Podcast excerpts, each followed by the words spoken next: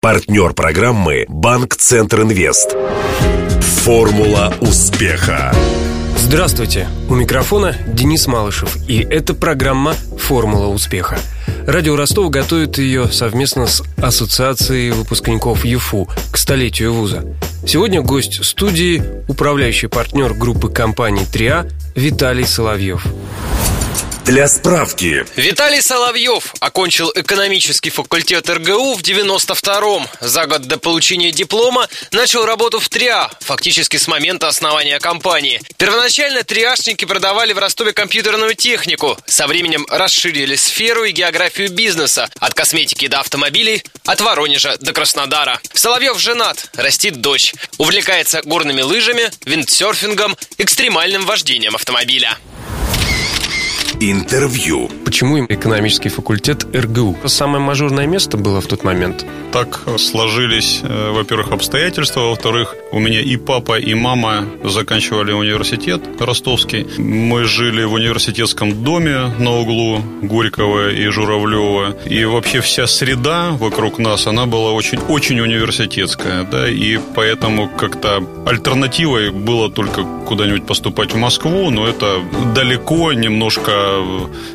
тревожно. Как-то так. Поступить было очень тяжело, был очень большой конкурс, потому что было еще очень много преференций э, со стороны различных республик. Были определенные блоки мест для студентов из вообще других стран. В основном это была там Латинская Америка. Был даже один парень э, из Ирака, как сейчас помню, во время знакомства первокурсников каждый должен был встать и несколько слов сказать о себе, свои краткие биографические данные. И этот человек по имени Мохаммед на вопрос «Ты откуда?» Он сказал «Я из Ирака. Кем вы работаете?» Он говорит «Партизан». Это был курдский партизан, который попал в Ростовский государственный университет. Какой экзамен при поступлении был самым трудным для вас? Как ни странно, эта история несмотря на то, что моя мама историк, и несмотря на то, что сейчас это один из предметов моего интереса и э, хобби. А какой, кстати, период истории вам сейчас особенно нравится? Если брать историю российского государства, то, наверное, этап его становления, этап возникновения государства, наверное, самое малоисследованное, самое интересное, что сейчас есть, наверное. С каким ощущением начался первый год обучения, прям в сентябре, вот хочу восстановить, да? Самое главное ощущение от первого курса – это выступление на торжественном собрании, которое проводилось на улице около старой университетской библиотеки на Пушкинской. Выступление Юрия Андреевича Жданова. Он, безусловно, э, масштабнейшая историческая личность, и э, его речь очень пламенная и эмоциональная, когда он э, говорил, как вот настоящий такой вождь с трибуны, говорит, нам не нужны посредственности, нам нужны Марксы, нам нужны Соловьевы. Тут мои одногруппники, понятное дело, проаплодировали, шутить любили. Именно на том месте, где было это выступление, сейчас э, его бюст на Пушкинской. Нечаянно на него наткнулся, прогуливаясь по Пушкинской, и нахлынуло много воспоминаний. Похож на себя? Конечно, похож, да. Но Юрий Андреевич был человеком маленького росточка и достаточно миниатюрный. Те, кто его не знал и лично не встречался, сейчас, подходя к этому монументу, могут его, видимо, представить богатырем. Получается, что в истории Ростова следующая закономерность просматривается. Вот Варшавский университет, он ведь в ссылку сюда был отправлен. Жданов ведь тоже из Москвы, по сути, был в ссылку отправлен. Да. Вот каким странным э, стечением обстоятельств, да, определяется история города. И если как бы этого не случилось... Бы, как бы сказали, наверное, французы, теруар, потому что, в принципе, наша э, донская земля, она, в общем-то, так и формировалась с точки зрения своего населения. Сюда отправлялись самые сорвиголовые, самые э, смелые, самые бодрые, харизматичные, э, харизматичные там да личности из э, Российской империи. Для таких Лев Гумилев придумал очень хорошее имя пассионарии. Пассионарии, да, очень много пассионариев. Но вы себя, кстати, пассионарием чувствуете? Смотря в какое время суток. Вернемся в 85-й. Вы вступили в чертоги университетские в 85-й. Это пришел Горбачев к власти, объявлены перемены, а закончили уже как фактически в другой стране. Так, Абсолютно. Как вот университет, интересно, менялся за эти 7 лет, за минусом двух лет, которые вы провели в армии? Я не скажу, что университет как-то очень быстро и очень глобально менялся. Да? Как сейчас помню, в 92 году при защите диплома, а диплом был на тему маркетинговые исследования как инструмент инвестиционной политики. Во время защиты дипломной работы я высказал такое смелое предположение, что свободный рынок, который в тот момент был, ну, как бы уже наступал, совершит свои э, определенные ему природой, рыночной природой действия, которые позволят, значит, наполнится полком магазинов там, и так далее и тому подобное. Ну, какие-то абсолютно банальные э, сегодня прописные истины. Вот. Но меня немножко профессура заклевала. Да, я, я прямо послушала там недальновидности каких-то вот своих высказываний в том, что вряд ли это все возможно. На самом деле были, конечно же, абсолютно разные и преподаватели, и э, студенты, студенты, кто-то был э, настроен достаточно консервативно, и происходящие перемены воспринимал как некую болезнь, которой общество должно переболеть, и э, потом вернется все на круги своя. Кто-то с огромным таким революционным энтузиазмом на это все смотрел и торопил события. Но это так, так всегда происходит в сложное время, время в эпохе перемен. За стенами жизнь бурлила, жизнь менялась. И что вам, может быть, студентам уже было в пору что-то рассказывать э, своим преподавателям о, о законах рынка? И да, и нет. Спустя очень много лет оказалось, что не так-то уж и бесполезны э, теории и Карла Маркса. И, и научный коммунизм, хотите сказать? Ну, научный коммунизм – это отдельная там, как бы, там история. Но как теория, кстати говоря, абсолютно не бесполезна для того, чтобы как минимум ее знать. Понимание каких-то глубоких сущностных вещей, на которые потом наворачивается все, это вот, мне кажется, самая главная заслуга э, университета с точки зрения формирования своих воспитанников. Вот это потрясающая как бы там э, компетент, э, компетенция, которая передавалась. Это замечательный опыт.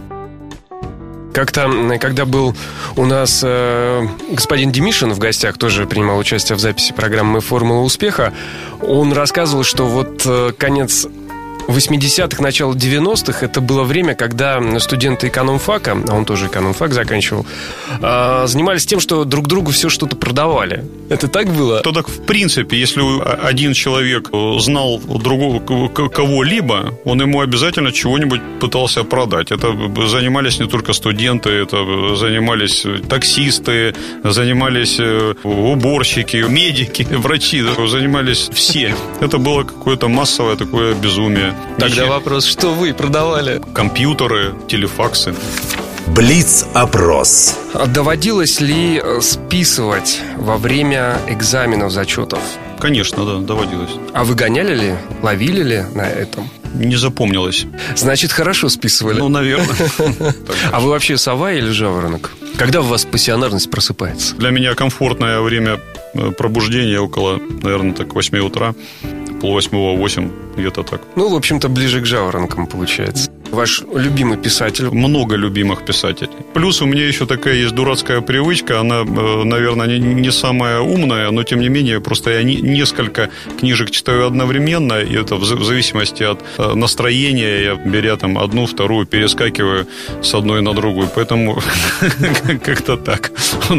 Все не как у людей, да. Может быть, вспомните, которые тогда оказал на вас неизгладимое впечатление, будучи студентом, когда вы были? Ну вот, будучи студентом, я прочел Дейла Карнеги, и это было очень необычно. Это было очень необычно, было очень много откровений, но при этом человек доносил очень простые вещи. Что хотелось потом это применить? Ну да, прям хотелось это применить, и было необычно то, что слог совершенно не академический. Простой, такой ясный, понятный, может быть, даже иногда чересчур прямолинейный. Исторический момент вот в военной истории, да, который вы цените больше всего? Это рассказы моего деда. О войне? Да. Кстати, как 9 мая проведете? не получается быть дома, но хотел бы. Душой буду здесь. Любимый предмет во время университетской поры? Будете смеяться, матанализ, вот, например, мне очень нравился. Да ладно? Да, да, да, да. Чем же? Чем? Полюбился не сразу, но зато очень крепко. И для этого постарался педагог. Была такая э, Фоменко, такая железная леди Маргарет Тэтчер э, Ростовского университета. Она могла сделать так, что можно было полюбить тот предмет, который она преподавала. Ну, то есть через сопротивление, через «не хочу». Тогда я даже не знаю, ну, что вы ответите на вопрос, какой был труднее всего давался вам э, предмет, ну, скажем так. История экономических учений. Надо запомнить, и желательно э, с датами, с именами, фамилиями там, и так далее. То есть в обыкновенной человеческой жизни ты не, не, не учась ни в каком университете, ты все равно там слышишь какие-то имена. Ты знаешь, что то был такой Аристотель, был Черчилль, был э, там Петр Первый там, и так далее. Но ну, в обыкновенной своей жизни ты никогда не услышишь там это про Кейнса там, или еще э, Самуэльсона и многих-многих-многих э, тех, кого тебе надо знать, э, как зовут, когда он родился, когда он женился,